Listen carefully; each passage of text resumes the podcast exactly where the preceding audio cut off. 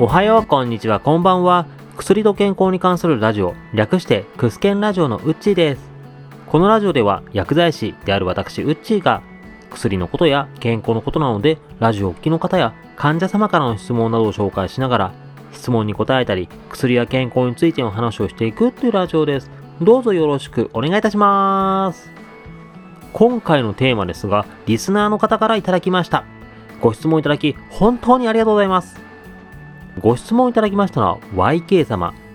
以前、第93回の質問をいただきました方でして、その時は朝走るのと夜走るのどっちがいいのかについて、それぞれ運動する時間によってメリットが違うよという話をさせていただきました。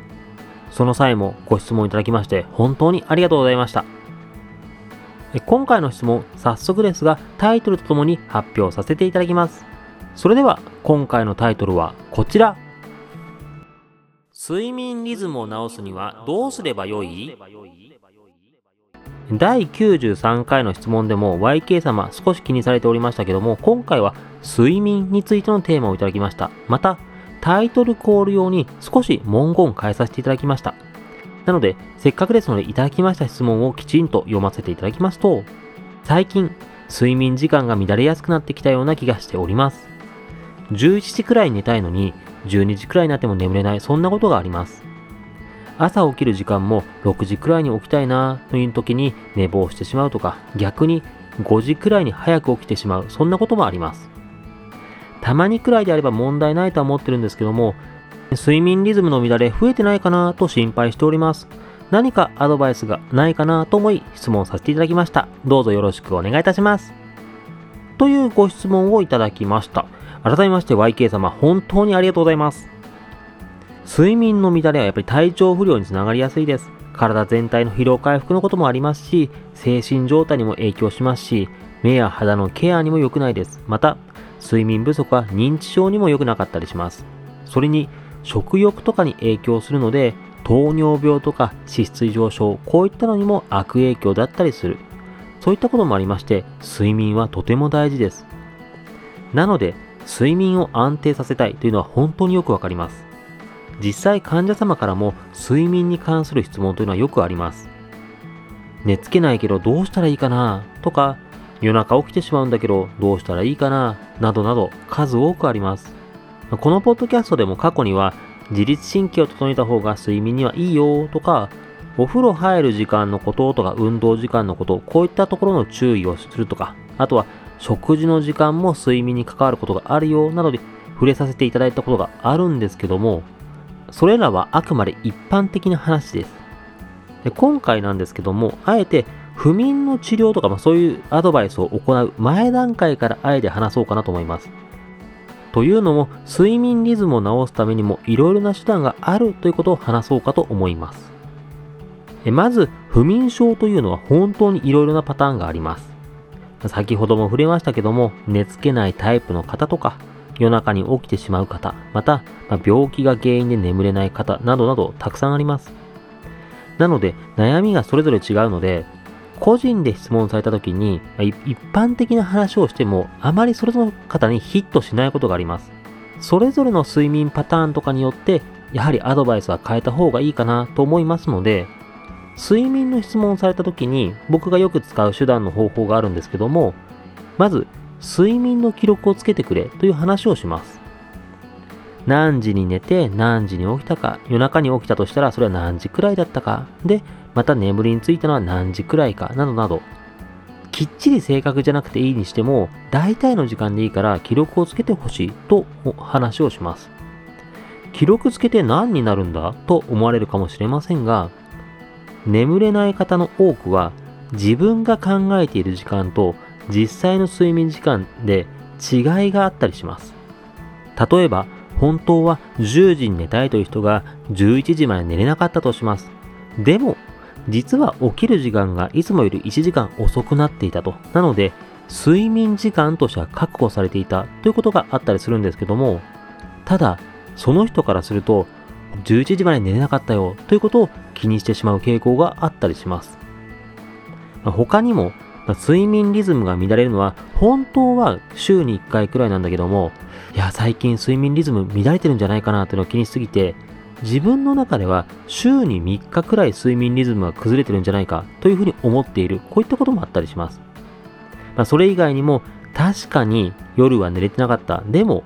昼寝をすることで体を休められていたといったことも確認できたりします。で睡眠の記録をつけていただけると意外と自分の睡眠のリズム乱れてないのかもということを自分の目で見ることで気づけたりします。こうすることで睡眠リズム乱れているというのを気にしすぎてしまうということを回避できたりします。やはり睡眠リズムがおかしいかもというふうに気にしすぎてしまうことはもうやっぱり睡眠とかストレスに悪影響です。でその対策として睡眠記録することは大事だったりします。で自分が思っているよりも、あれ？意外と自分睡眠リズム守れてるなと安心できると意外と睡眠への不安感なくなったりもします。とはいえ、毎回睡眠のことをメモするのって手間だなとか、朝の忙しい時間では難しい、そういったのあるかもしれません。そういった時には最近では睡眠の記録をつけるアプリ、例えば僕はポケモンスリープとかを使ってますけども、そういったアプリを活用してみるのも一つの手段だと思います。特にポケモンスリープとかですと、夜中に音を立てたりすると、その時の音とかも録音してくれます。なので、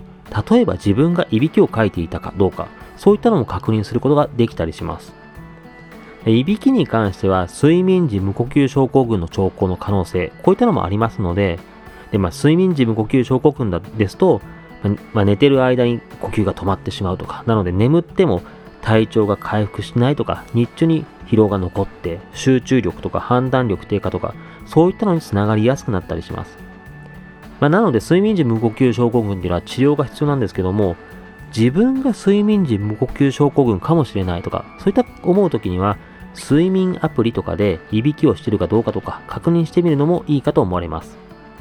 まあ、こういった録音だけでなくて、そもそもで寝た時間とかを記録してくれるということで、睡眠記録として大変こういったアプリを使うのはありだと思っています。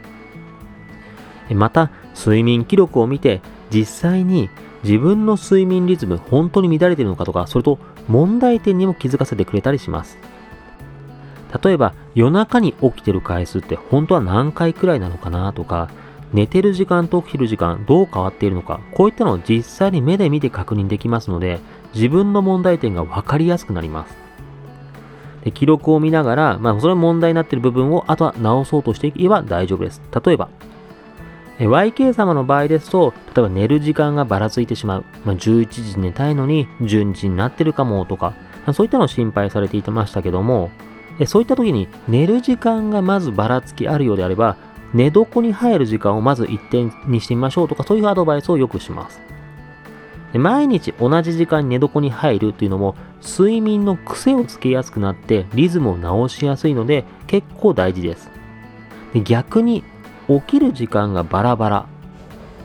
寝坊の場合ですと、すぐに起きるしかないかなということもあるんですけども、早く起きすぎてしまった場合とかは、あえて本当に起きる時間まで寝床についているっていうのも一つの手段だったりします。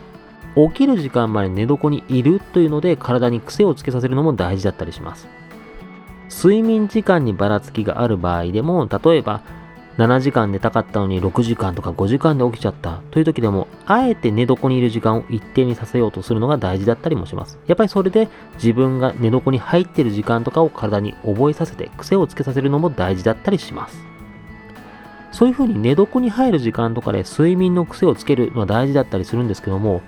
そもそもで本当に自分の睡眠リズム乱れてるのかなとか、どういうふうに乱れてるのかなというのを確認するためにも睡眠記録つけるのを僕はお勧めしております。ただこういった寝床に入って癖をつけるの1点注意があるんですけども、寝床に入る時間が長すぎるのはこれ逆効果っていうことがあります。よく言う寝ながらスマホとかをして、まあ、布団に入ったまんまでもスマホ操作をして、まあ、起きているという感じですね。あれは本当逆効果になったりします。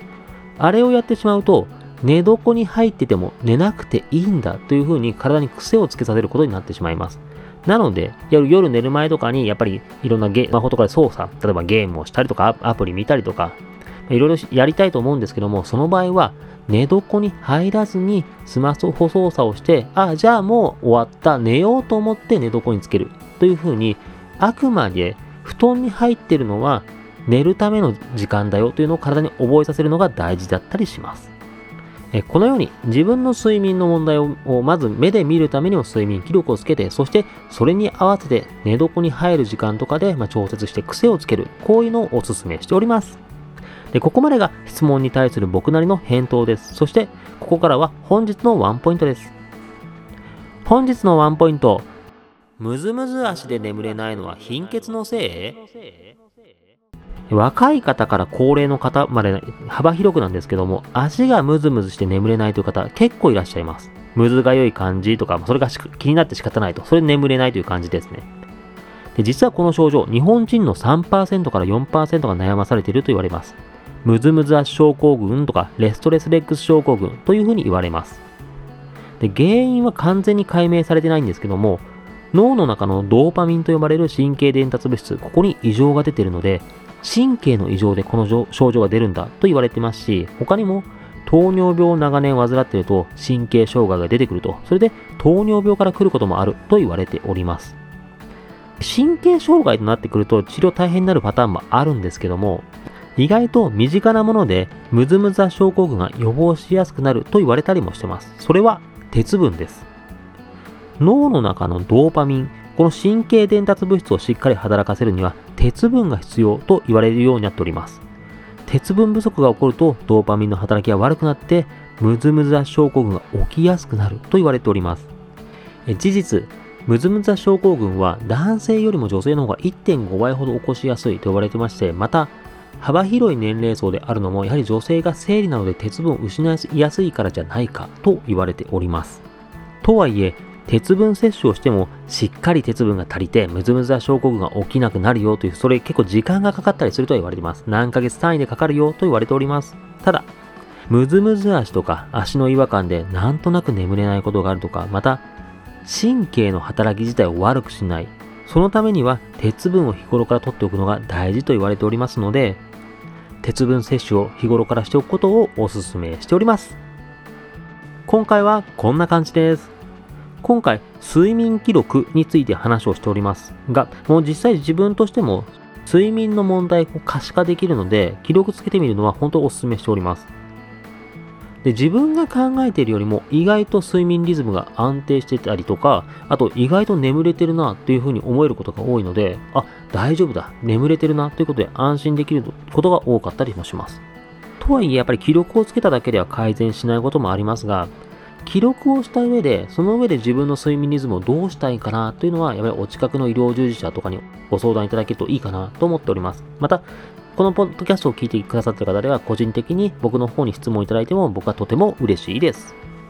いつでもご連絡、ご相談お待ちしております。今回も最後までお聴きいただきまして誠にありがとうございました。また次回も聴いていただけると大変嬉しいです。それではまたお会いしましょう。このラジオで話す内容はあくまで一つの説であったり一つの例です。医師の方針や患者様それぞれの状態で治療方針は違いますので、自身がかかっている医師や看護師、薬剤師などの話を優先するようお願いいたします。